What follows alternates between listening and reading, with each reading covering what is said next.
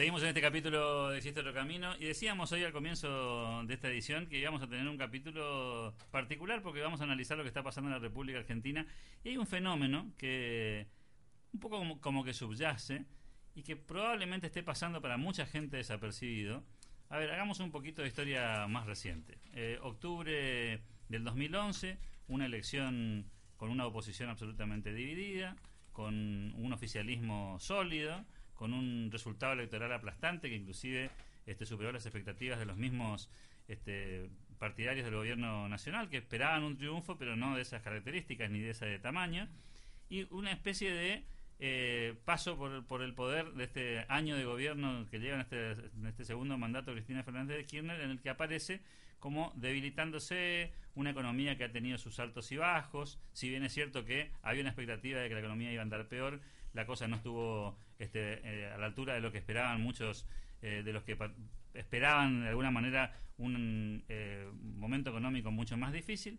Lo cierto es que cierto cansancio, algunos lo atribuyen a, esto que tiene que ver con el desgaste del poder, hizo que el 13 de septiembre pasado un movimiento que nació fundamentalmente en las redes sociales, nació en Internet, apareciera como este el, el movimiento que pusiera de alguna manera una especie de alerta al gobierno nacional que no es capaz de hacerlo obviamente la oposición. Ahora estamos frente a una nueva fecha, para algunos intrascendentes, para otros una oportunidad, me estoy refiriendo a lo que se ha dado a llamar el 8N u 8 de noviembre, que es un poco la segunda convocatoria de eh, esta convocatoria, de esta especie de autoconvocatoria que ha hecho cierta parte de la ciudadanía sin partidos políticos y que promete ser un encuentro significativo, importante en número y habrá que preguntarse, ¿no? Si habrá un antes y un después de estas marchas de ciudadanos en varias ciudades del país, por eso lo hemos invitado al amigo este, Ricardo de Conte, para mí Caito.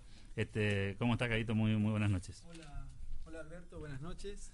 ¿Cómo, viviste aquel 13 de septiembre, digamos? ¿Te pareció un cacerolazo más? Ya había habido como, como una especie de, movimientos así muy pequeños, en, sobre todo en Capital Federal, con un poco de malestar, pero parecía uno más, ¿no? Parecía uno más y, bueno, buenas, buenas noches Alberto, a tu audiencia. Eh, parecía uno más y generó un revuelo bastante interesante en, todo el país. El, el, gobierno creo que sintió el, golpe de esa, de, esa de ese reclamo inesperado. Yo creo que inesperado no, no pensaron que iba a tener la cantidad de, adhesiones. Y bueno, y ahí empezaron las especulaciones y eran cuestiones organizadas, políticas.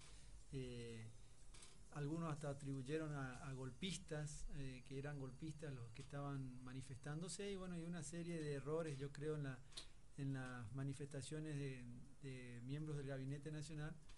Porque esa fue un poco la primera reacción, ¿no? Los, funcionarios medio esa misma noche y al día siguiente varios funcionarios, probablemente sin letra oficial, este, se lanzaron a un poco a ningunear este, aquella marcha del 13 de septiembre. Uno de los argumentos que apareció fue eh, gente bien vestida. Sí, claro, más allá de, de, ningunear, era denostar a, los manifestantes. Hablaban de. La mayoría de los manifestantes era de gente de clase media.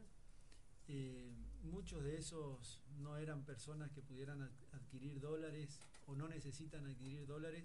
Y si piensa, te digo dólares porque era una de las críticas, una de las críticas que recuerdo era mm, que a esta gente que manifestaba le interesaba más Miami que San Juan, creo que era... Eh, claro, esa fue una de las críticas.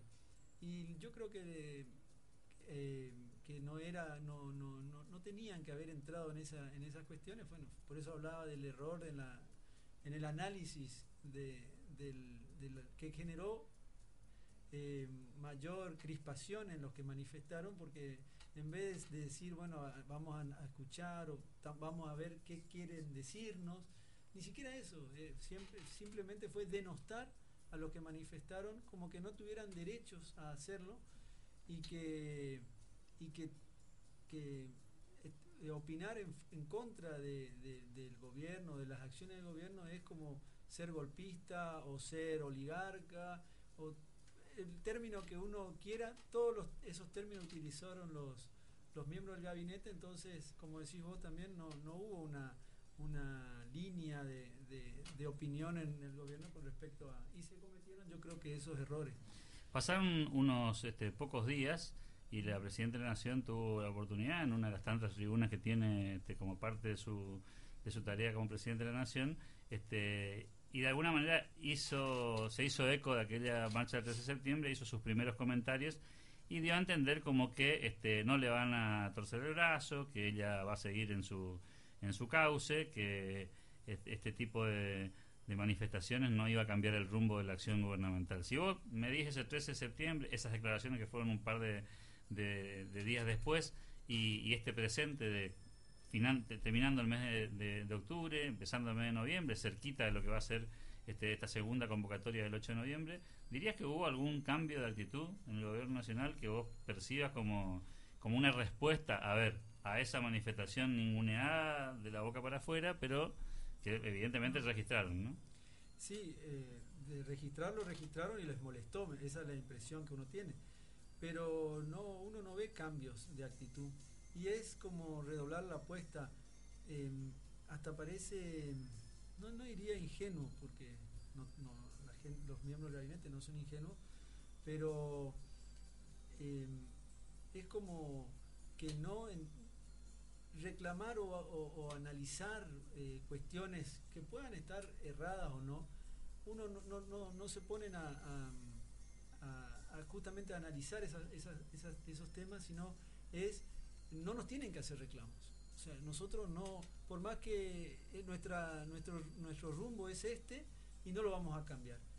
Nadie dice que si no lo quieren cambiar, pero eh, esa es la cuestión de la política o de la democracia, de debatir los temas, no, no, no, de conversar, de buscar acuerdos, consensos, nada de eso. Eh, es, tenemos esta postura, lo planteamos y lo, llevamos adelante. Lo que opine la, la, sociedad en general nos tiene sin cuidado, una cosa así. Entonces ahí eso es lo que genera crispación y en, en, los mismos ámbitos de gobierno ha generado eh, hasta silencios que de, los, los, más eh, los más despiertos han preferido mantener silencio y en las últimas semanas se ha acallado un poco el tema de, de la protesta del 13 de septiembre Ahora se empiezan a escuchar algunos comentarios con respecto a lo que se viene, pero pero no, ha habido avance y, parece que no va a haber.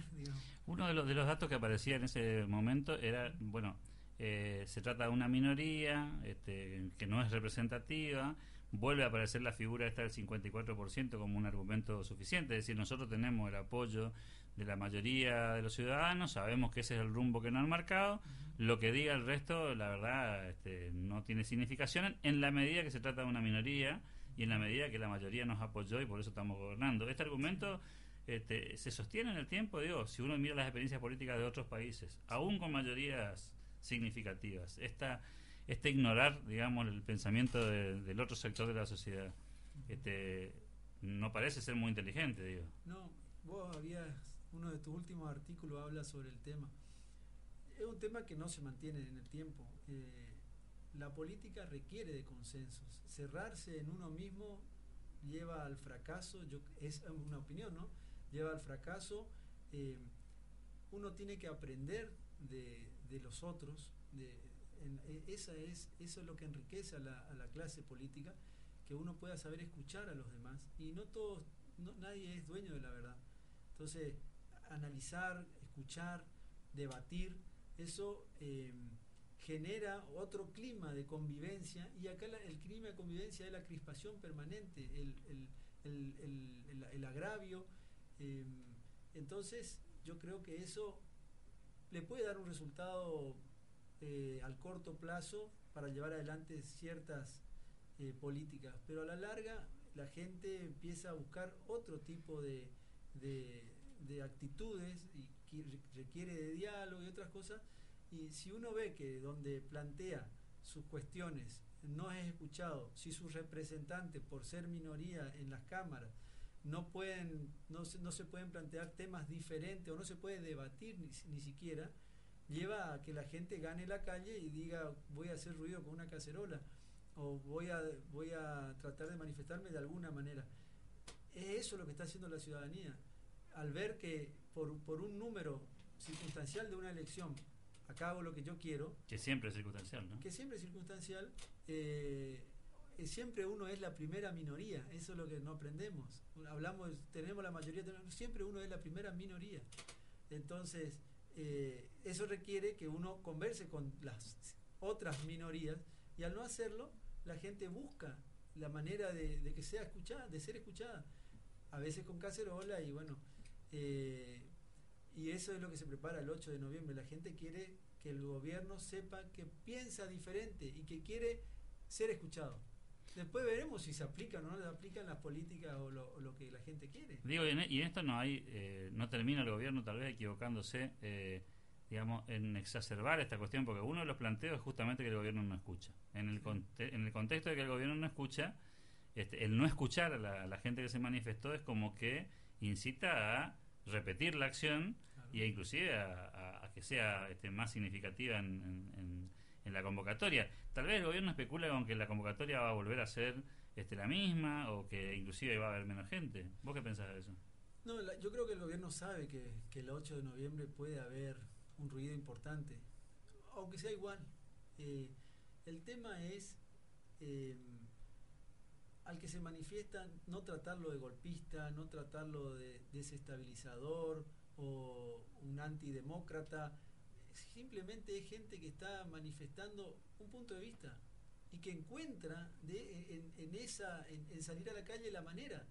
No están tirando bombas, no están quemando locales, no están haciendo nada fuera de, la ley, están manifestando de una manera eh, pacífica eh, no estoy de acuerdo con los, por ahí hay carteles que, que, ofenden, no estoy de acuerdo con eso, yo creo que la gente se puede manifestar de manera tranquila, inteligente y plantear su, su crítica, pero de ahí a, al insulto y eso, creo que en eso hay que... Desaforado hay en todos lados, Seguramente, seguramente, y pueden haber y no está bien.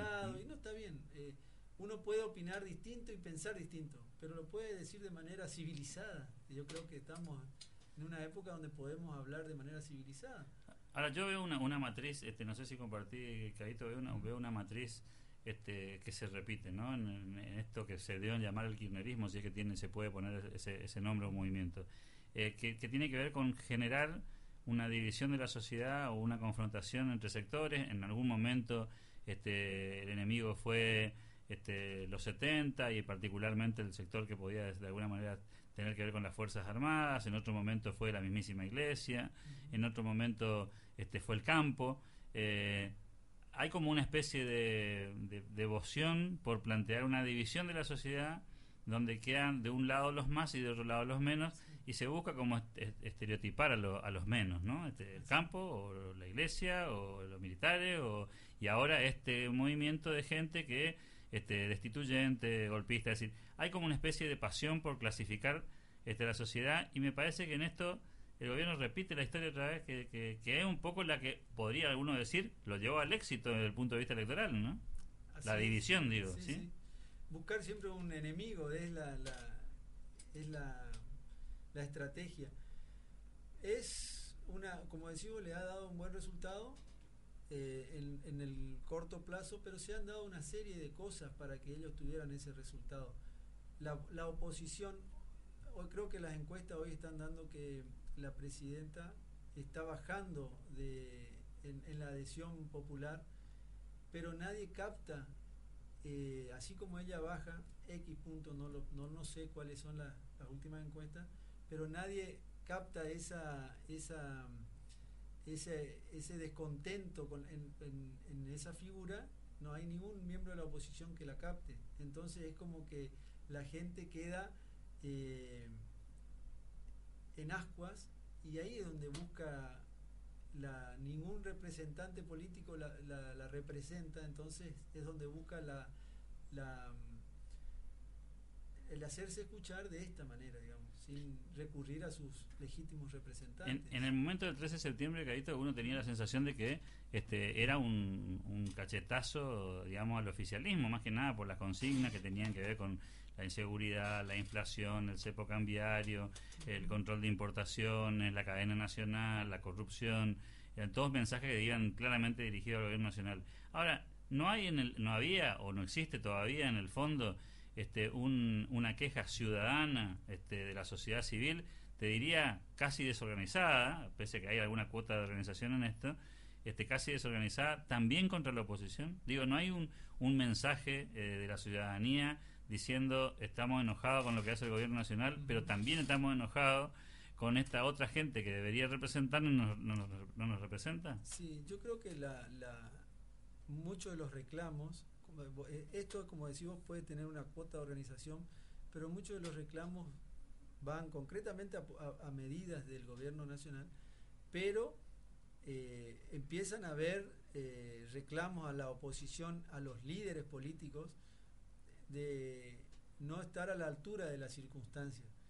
Yo, Macri es una de las personas que está en condiciones de, aspirar en el 2015 a ocupar la presidencia o por lo menos a, intentarlo y muchas de sus el desgaste en la, en, la, en la función lo que pasó ayer con el tema de las inundaciones más allá de ponernos a analizar si tiene los fondos o no tiene los fondos si tiene si accede a créditos o no eh, eso genera en él un, una, una merma de su caudal electoral y, una crispación en la gente con respecto a su a su gestión y tampoco tener un líder que pueda aglutinar una oposición que evidentemente está dividida, porque digamos que del otro lado del mostrador del gobierno hay, por, usar simplificaciones que a mí no me gustan mucho, pero que ayudan a, definir, hay como centro, centro izquierda, centro derecha, hay de todo, digamos, ¿no? No es que, no es que hay un arco ideológico único, a eso me refiero. Sí, es, es, cierto. Sería Macri el que, el, el, que podría encarnar el antimodelo, digamos, a este gobierno. Eh, otros hablan de Scioli como una de las alternativas pero Alcioli sería el parte del modelo si uno si uno lo analiza así de manera sencilla. Entonces en ese sentido es Macri el que estaría más en el antimodelo no los, los, que han sido candidatos en las elecciones anteriores como eh, Alfonsín, Wiener y esos estarían más cerca ideológicamente de este gobierno. Por eso que el gobierno consigue en la, en la Cámara el apoyo a muchas de sus políticas o de sus decisiones eh, que lleva adelante, digamos. En ese sentido, Macri sería el que estaría en la vereda de, enfrente, digamos. Ahora, hay un, un dato que si, si, tengo, si tengo que tomar el 13 de septiembre y me vengo hasta esta, esta fecha, eh, hay un, digamos, decimos el gobierno nacional dice que no le interesa el tema de, esta movilización, la ningunea, le quita mérito, etcétera, etcétera. Pero hay un gesto que si medimos el 13 de septiembre contra el presente, que sí se ha modificado. De todos los reclamos que le ha hecho la gente en esa famosa marcha del 13 de septiembre, importante en número, este, pero todavía concentrado en alguna ciudad y ya vamos a hablar también de, esa cuestión, que tiene que ver con las cadenas nacionales. Hasta el 13 de septiembre la presidenta había, venía en una especie de inercia en el que inclusive llegó a tener hasta dos cadenas nacionales en la misma semana, varias semanas.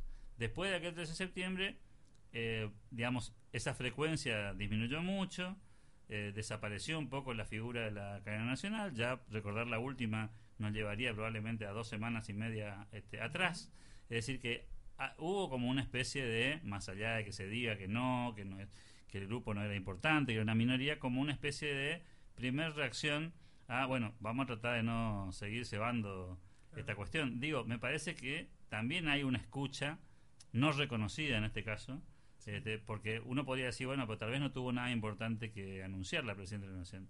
Bueno, lo cierto es que en realidad tampoco antes tenía cosas demasiado significativas que anunciar y la cadena nacional era un recurso del mismo modo, para inauguraciones que por ahí no ameritaban este semejante movimiento. ¿Crees que esa puede haber sido o puede ser una muestra de que en realidad registran, digo? Ojalá sea así.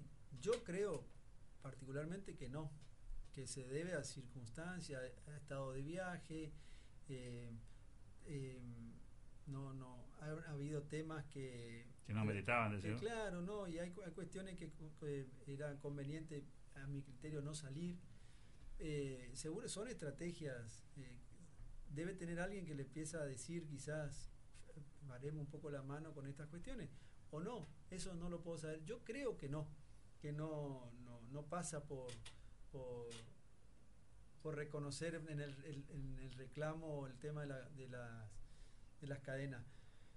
pero eh, bienvenido sea, digamos que... Si así fuera. Si, así fuera, bienvenido sea y que, que podamos tener, que podamos tener, que, que el reclamo sea escuchado con respecto a ese tema. Ojalá sea así en todos los temas.